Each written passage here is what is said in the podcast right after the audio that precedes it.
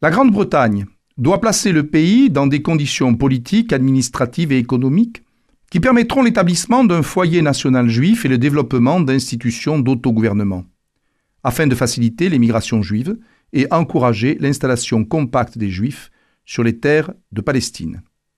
Extrait du traité de la SDN qui confie la Palestine en mandat au gouvernement britannique.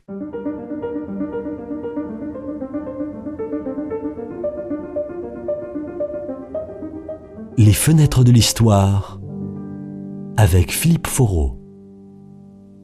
En 1917, les troupes britanniques avaient occupé la Palestine. Et pendant trois ans, la région avait été euh, administrée par euh, euh, l'armée britannique. À partir de 1920, les données administratives changent. En effet, la SDN, la Société des Nations, va confier à la Grande-Bretagne le soin d'organiser des mandats sur euh, plusieurs régions du Moyen-Orient. Il y a la monarchie irakienne, la monarchie de Transjordanie, qui sera plus tard appelée monarchie jordanienne, qui sont en fait des royaumes clients installés par Londres. Il y a également un protectorat en Égypte euh, qui deviendra officiellement indépendante en 1922, tout en gardant tout de même des troupes britanniques sur son sol dans la zone du canal de Suez tout particulièrement. Mais il reste le dernier mandat, c'est le mandat sur la Palestine, qui va amener l'autorité britannique à une situation de plus en plus conflictuelle entre arabes et juifs, à un moment d'ailleurs où à la fin des années 30, la situation internationale se dégrade de plus en plus et que le risque d'une nouvelle guerre est clairement présente. Alors quelle est la situation euh, au moment où le mandat britannique euh, s'instaure en Palestine. D'abord, sur le plan de la population. Selon le recensement de 1922, la Palestine compte à ce moment-là 757 182 habitants. 78% de ces habitants sont musulmans, mais on compte également 12% de juifs et 10% de chrétiens, euh, pour l'essentiel des arabes euh, chrétiens. Il y a toujours eu des juifs en Palestine, mais euh, il est vrai qu'ils ne sont, dans le dernier quart du XIXe siècle, que quelques milliers. Par contre, à partir des années 1880, il y a eu le phénomène de l'alia, du retour, et euh, il y a des dizaines de milliers de juifs qui se sont installés entre ces années 1880 et le déclenchement du premier conflit mondial. Elle représente donc à peu près une communauté d'environ 80 euh, 000 personnes. Or, la Grande-Bretagne a donc à gérer les relations entre les deux communautés. Et évidemment, c'est une chose extrêmement complexe, d'autant plus que il y a euh, très vite des heurts entre communautés juives et communautés arabes palestiniennes. Citons-en trois tout particulièrement. Au mois d'avril 1920, il y a des manifestations euh, qui voient s'affronter les deux communautés et neuf morts, cinq juifs, quatre arabes. Ensuite, euh, un an plus tard, les émeutes de Jaffa, qui sont plus violentes puisque on compte 47 morts chez les juifs et 48 chez les arabes. Et enfin, il y a euh, les, grands massacres de Jérusalem, d'Hébron, de Haïfa, de Safed, euh, qui ont lieu à l'été 1929, et où là, vous avez tout de même 135 juifs tués, ainsi que 136 arabes. Donc vous le voyez au travers de cette comptabilité macabre, les années 20 ne sont pas des années extrêmement tranquilles, ce sont des années extrêmement difficiles. En fait, la Grande-Bretagne doit faire face à deux nationalismes qui sont en train euh, non pas d'émerger, mais de se développer. D'une part, un nationalisme palestinien qui abandonne l'idée d'un grand nationalisme panarabe au profit d'un État palestinien arabe.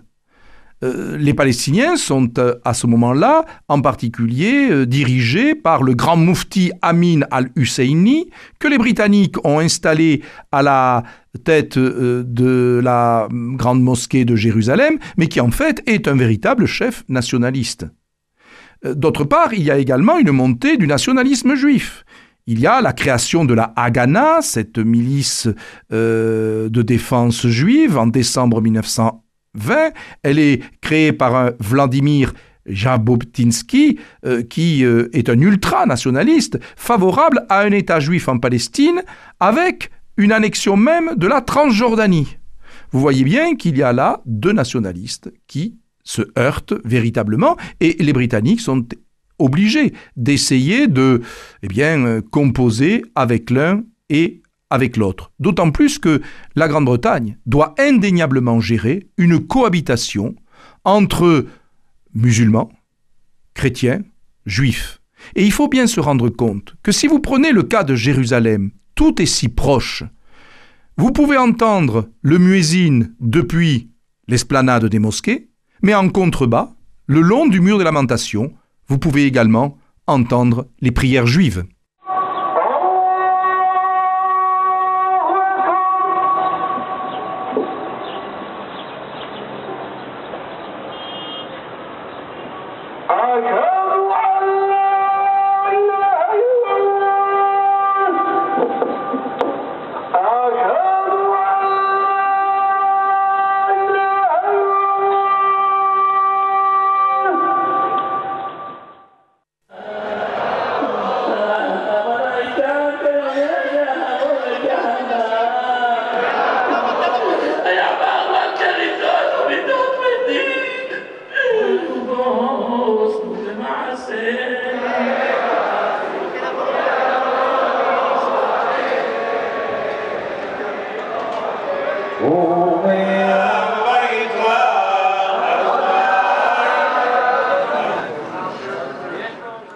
Face à cette situation, la Grande-Bretagne pratique ce qu'on appelle la politique des livres blancs, c'est-à-dire euh, des rapports qui euh, vont essayer de moduler en particulier l'arrivée des Juifs en Palestine.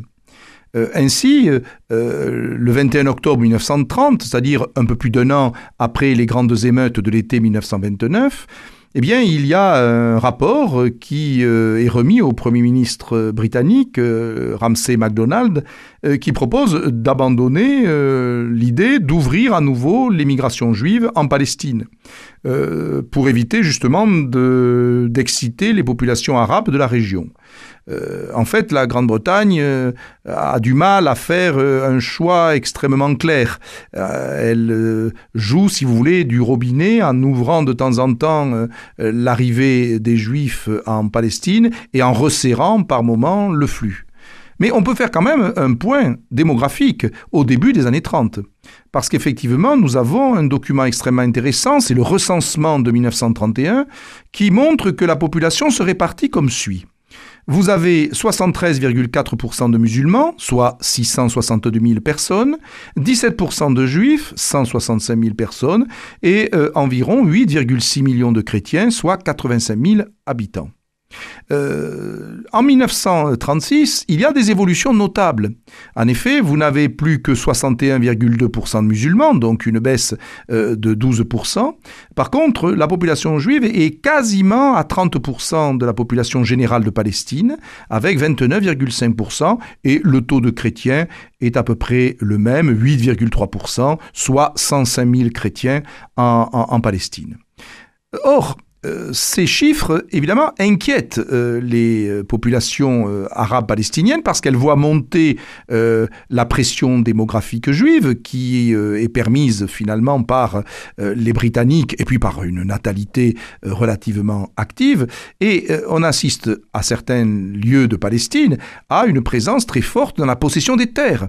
Vous avez par exemple 38% des terres de la commune de Tibériade, 39% de la commune de Jaffa, euh, eh bien, qui appartiennent euh, à des propriétaires euh, juifs. Ce qui ne manque pas d'inquiéter les Arabes, mais avec une contradiction, c'est que souvent les vendeurs sont arabes eux-mêmes. le problème aussi qui se pose, c'est qu'en 1936, vous avez la grande révolte arabe qui, pour la première fois, s'en prend directement aux intérêts britanniques. C'est-à-dire que cette révolte est faite pour protester contre l'arrivée des Juifs, mais également contre l'autorité britannique, par le biais des refus du paiement des impôts, avec des sabotages, comme par exemple des sabotages euh, sur le pipeline Kirkuk, Haïfa, euh, on fait sauter des chemins de fer et euh, au, total vous avez euh, des triples combats entre l'Irgun, c'est-à-dire la milice juive et les Palestiniens, les Palestiniens et les forces britanniques qui tout de même représentent 35 000 hommes, et les Britanniques sont même obligés de condamner à mort 140 nationalistes palestiniens, dont 40 sont pendus. Donc la situation euh, à la fin des années 30 est extrêmement tendue. Aussi, il y a un plan de partage, le premier plan de partage qui ait jamais été fait pour la Palestine, c'est la commission Peel qui remet ce projet le 8 juillet 1939. Il s'agit donc d'essayer de créer deux États, l'un palestinien, l'autre euh, juif, et avec une idée d'internationaliser la ville de Jérusalem. Seulement, ce plan ne voit pas le début d'un commencement de réalisation. Pourquoi? Parce que nous sommes à l'été 39 et que la Seconde Guerre mondiale éclate et que la Seconde Guerre mondiale va mettre entre parenthèses les problèmes du Moyen-Orient parce que la Grande-Bretagne a évidemment d'autres soucis en tête que d'essayer de trouver un règlement à la question palestinienne. En fait, la question des relations juifs arabes en Palestine se reposera de manière extrêmement difficile à la fin de la Seconde Guerre mondiale.